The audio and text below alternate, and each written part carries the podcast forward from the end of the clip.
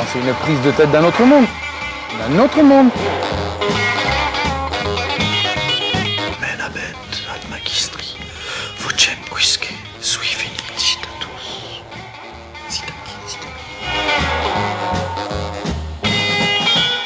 Attends, c'est quoi le Space Mountain? Bonjour ou bonsoir, en tout cas bienvenue dans le Space Mountain pour ce quatrième épisode consacré aux formes élémentaires de la vie religieuse d'Émile Durkheim, et plus précisément à son introduction. Je passerai sur la méthode qui, si elle est indispensable, n'est pas le sujet, et lançons-nous tout de suite dans le postulat le plus ardent, le plus apte à susciter de la résistance de la part des sceptiques, car, en vérité, je vous le dis, les religions sont justes. Pas persuadé? Ok. Premier extrait. Nous n'avons pas à rechercher s'il s'est réellement rencontré des savants qui ont fait de l'histoire et de l'ethnographie religieuse une machine de guerre contre la religion. En tout cas, tel ne saurait être le point de vue d'un sociologue. C'est, en effet, un postulat essentiel de la sociologie qu'une institution humaine ne saurait reposer sur l'erreur et sur le mensonge, sans quoi elle n'aurait pu durer. Si elle n'était pas fondée dans la nature des choses, elle aurait rencontré dans les choses des résistances dont elle n'aurait pu triompher. Hmm, D'accord, d'accord, c'est un postulat. Il faudra donc le démontrer, mais déjà le verbe est acerbe. Alors, traduction. Il y a pu y avoir des euh, contempteurs d'une religion, généralement pas la leur, hein, ou de toutes les religions, qui ont lutté en dénonçant leur fausseté. Ah, et d'ailleurs, il y en a encore. hein. Euh, mais ceux-ci font fausse route. On peut se battre avec d'autres armes sans avoir à s'attaquer à la véracité d'une religion, car si elle existe, si elle se perpétue, alors elle devient véritable. Car, en termes sociologiques, ce qui mène à la perte se dissout soi-même. Si telle ou telle religion a prospéré, c'est qu'elle était fondée. Encore une fois, je rappelle, comme euh, Dudu le fait lui-même, hein, du point de vue d'un sociologue, on n'est pas dans la morale. Le fait que la religion puisse enfanter des richesses ou des exactions n'entre pas en ligne de compte. Simplement, sa présence est une justification suffisante de sa résistance, de sa persistance. Et son absence engendrerait donc une carence. Mais n'allons pas trop vite, parce que pour l'instant, il préfère en remettre une couche. Il n'y a donc pas, au fond, de religion qui soit fausse. Toutes sont vraies, à leur façon. Toutes répondent, quoique de manière différente, à des conditions données de l'existence humaine. Et ça démarre fort car ce niveau de, de recul est indispensable à l'étude d'un sujet aussi prompt aux crispations. Nous avons tous, d'instinct, un avis sur la question. Durkheim nous demande gentiment bah, d'aller nous faire voir, car après tout, les choses qui sont ont une raison d'être. Cela dit, ça ne répond pas à qu'est-ce qu'une religion, alors il se propose de nous expliquer sur quoi il va se baser pour euh, répondre à cette question. Toutes les fois donc qu'on entreprend d'expliquer une chose humaine, prise à un moment déterminé du temps, qu'il s'agisse d'une croyance religieuse, d'une règle morale, d'un précepte juridique, d'une technique esthétique ou d'un régime économique, il faut commencer par remonter jusqu'à sa forme la plus primitive et la plus simple, chercher à rendre compte des caractères par lesquels elle se définit à cette période de son existence, puis faire voir comment elle s'est peu à peu développée et compliquée, comment elle est devenue ce qu'elle est au moment considéré. Alors, c'est sûrement ici que Durkheim commet une petite bourde. Pas sociologique, hein, mais plus euh, théologique ou anthropologique. Euh, et bien sûr, je me sens incapable de ne pas la remarquer, parce qu'à un moment donné, euh, quand vous avez l'occasion de faire la leçon à un homme de cette stature, enfin je sais pas vous, hein, mais moi je suis une saloperie, donc je m'engouffre, ça gonflera mon ego. Donc, alors une petite bourde peut-être, mais on peut pas vraiment lui en vouloir. Euh, D'une part, bah, parce qu'il est mort, et d'autre part, parce qu'il est le fruit de son temps. Cette erreur, à mon sens, est cette phrase. Euh, il faut commencer par remonter jusqu'à sa forme la plus primitive et la plus simple. Si, à l'époque où il rédige cet ouvrage, le paradigme le plus commun est que la primitivité est simple et que la modernité apporte la complexité, euh, il, le répète à plusieurs reprises dans le bouquin d'ailleurs, hein, c'est aujourd'hui une perspective qui est bah, beaucoup moins évidente. Les sociétés, par bien des aspects, semblent au contraire se simplifier en évoluant ne serait-ce que pour intégrer le maximum de membres à la communauté. Et les chercheurs constatent aujourd'hui que les créances collectives, les traditions communautaires ou euh, les systèmes familiaux tendent tous à se simplifier proportionnellement au niveau de modernité et donc de quantité d'une société. Et cela se ressent du plus élevé au plus trivial. Euh, permettez que je vous assomme de quelques exemples. Le judaïsme, quand on y plonge les mains, est d'un hermétisme sans nom. Le décalogue, c'est une chose, hein. mais alors le reste, Que cela soit dans l'exégèse, l'herméneutique ou la guématrie, il faut se lever tôt. hein. Le christianisme, qui achève tout en prolongeant le judaïsme, abat tout ça en proposant un seul bouquin. Enfin bon, ou quatre fois le même bouquin, plus euh, la correction du prof suivie d'une poésie, hein, mais un seul bouquin quand même. Le tout avec, certes, beaucoup de symboles, mais même si ces interprétations entraînent des débats parfois complexes, rendent la foi seule plus simple. En tout cas, la vie du croyant lambda est facilitée par rapport au judaïsme. Puis arrive l'islam, qui est certainement la plus simple des trois, car débarrassé à la fois de la sous-couche numérologique, comme de la surcouche interprétative, afin de pouvoir être le, plus brillant, le plus éclairé possible. Il n'y a guère que nos grands-parents hein, pour avoir une religion mystérieuse, peuplée de, jeans, de, de et de miel. Euh, tout est en fait très simple et très peu propice à l'interprétation. Car si vous voulez vous étendre, il faut parler au maximum de monde. Mais l'exemple des religions n'est qu'un exemple, hein. il y en a de, beaucoup plus triviaux, comme euh, bah, au hasard le foot. À l'origine, la popularité du football était circonscrite à une poignée de pays. Mais si ce sport se développe autant ici comme ailleurs, il n'y a pas de mystère, hein, c'est un des sports de compétition les plus faciles à comprendre.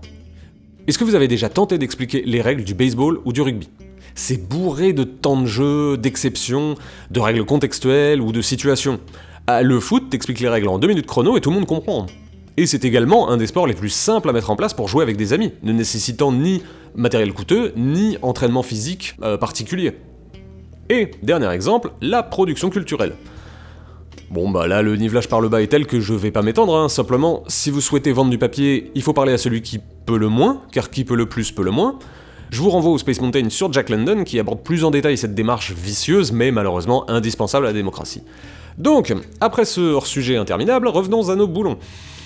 Quand Durkheim sous-entend qu'il faut revenir au primitif, car c'est ici euh, que l'on trouve le plus simple, il commet une petite facilité. hein. Il suffit de tenter de comprendre quelque chose au védisme indien ou au yoruba ouest-africain pour percevoir l'immense complexité que peuvent abriter les créances anciennes, dont le nombre de dieux s'approche du nombre de cheveux qu'il faut s'arracher avant d'y comprendre quoi que ce soit. Mais bon, le livre est suffisamment épais pour que cette légèreté soit une goutte, hein, vite délayée dans la démonstration. D'autant que, en fait, cette erreur n'est rien dans cet exercice. Elle sera corrigée plus tard, par des euh, Evans Pritchard ou des, euh, ou des Marcel Detienne. C'est pas moi qui vais apprendre son sujet à Dudu, et de toute façon, ah, il est tellement dandy que, nous le pardonnons. Hein. Matez des photos, il était vraiment très beau. Euh, alors, est-ce qu'on va finir par savoir ce qu'est une religion? Oui ou zut? À la base de tous les systèmes de croyances et de tous les cultes, il doit nécessairement y avoir un certain nombre de représentations fondamentales et d'attitudes rituelles, qui, malgré la diversité des formes que les unes et les autres ont pu revêtir, ont partout la même signification objective et remplissent partout les mêmes fonctions. Ce sont ces éléments permanents qui constituent ce qu'il y a d'éternel et d'humain dans la religion. Ils sont tout le contenu objectif de l'idée que l'on exprime quand on parle de la religion en général. Traduction. Enfin, bon, c'est assez limpide là pour le coup. hein. La religion pour Durkheim, c'est des représentations fondamentales plus des attitudes rituelles. En gros, un quoi et un comment. Et le plus important, et c'est ce, qu'il développe longuement euh, plus tard, c'est que euh, ces deux attributs forment la réduction la plus simple et la plus globale de ce que l'on doit trouver en chaque religion, et que chaque caractère venant s'y ajouter entrera forcément soit dans l'une, soit dans l'autre. Le quoi englobant tout ce qui a trait à la description, et le comment se chargeant de l'action. Euh, la description, contrairement à ce qu'on pourrait croire de prime abord, n'a même pas besoin de la notion divine. La représentation fondamentale. Bah, en tant qu'Européen, je peux avoir du mal à, hum, à intégrer cela, mais le, le quoi de la représentation fondamentale peut ne même pas s'encombrer d'un dieu. Il suffit d'un récit, que l'on nommera mythologie, mais qui aurait aussi bien pu s'appeler idéologie, hein, wink wink. Il suffira d'un récit partagé par les membres du même collectif.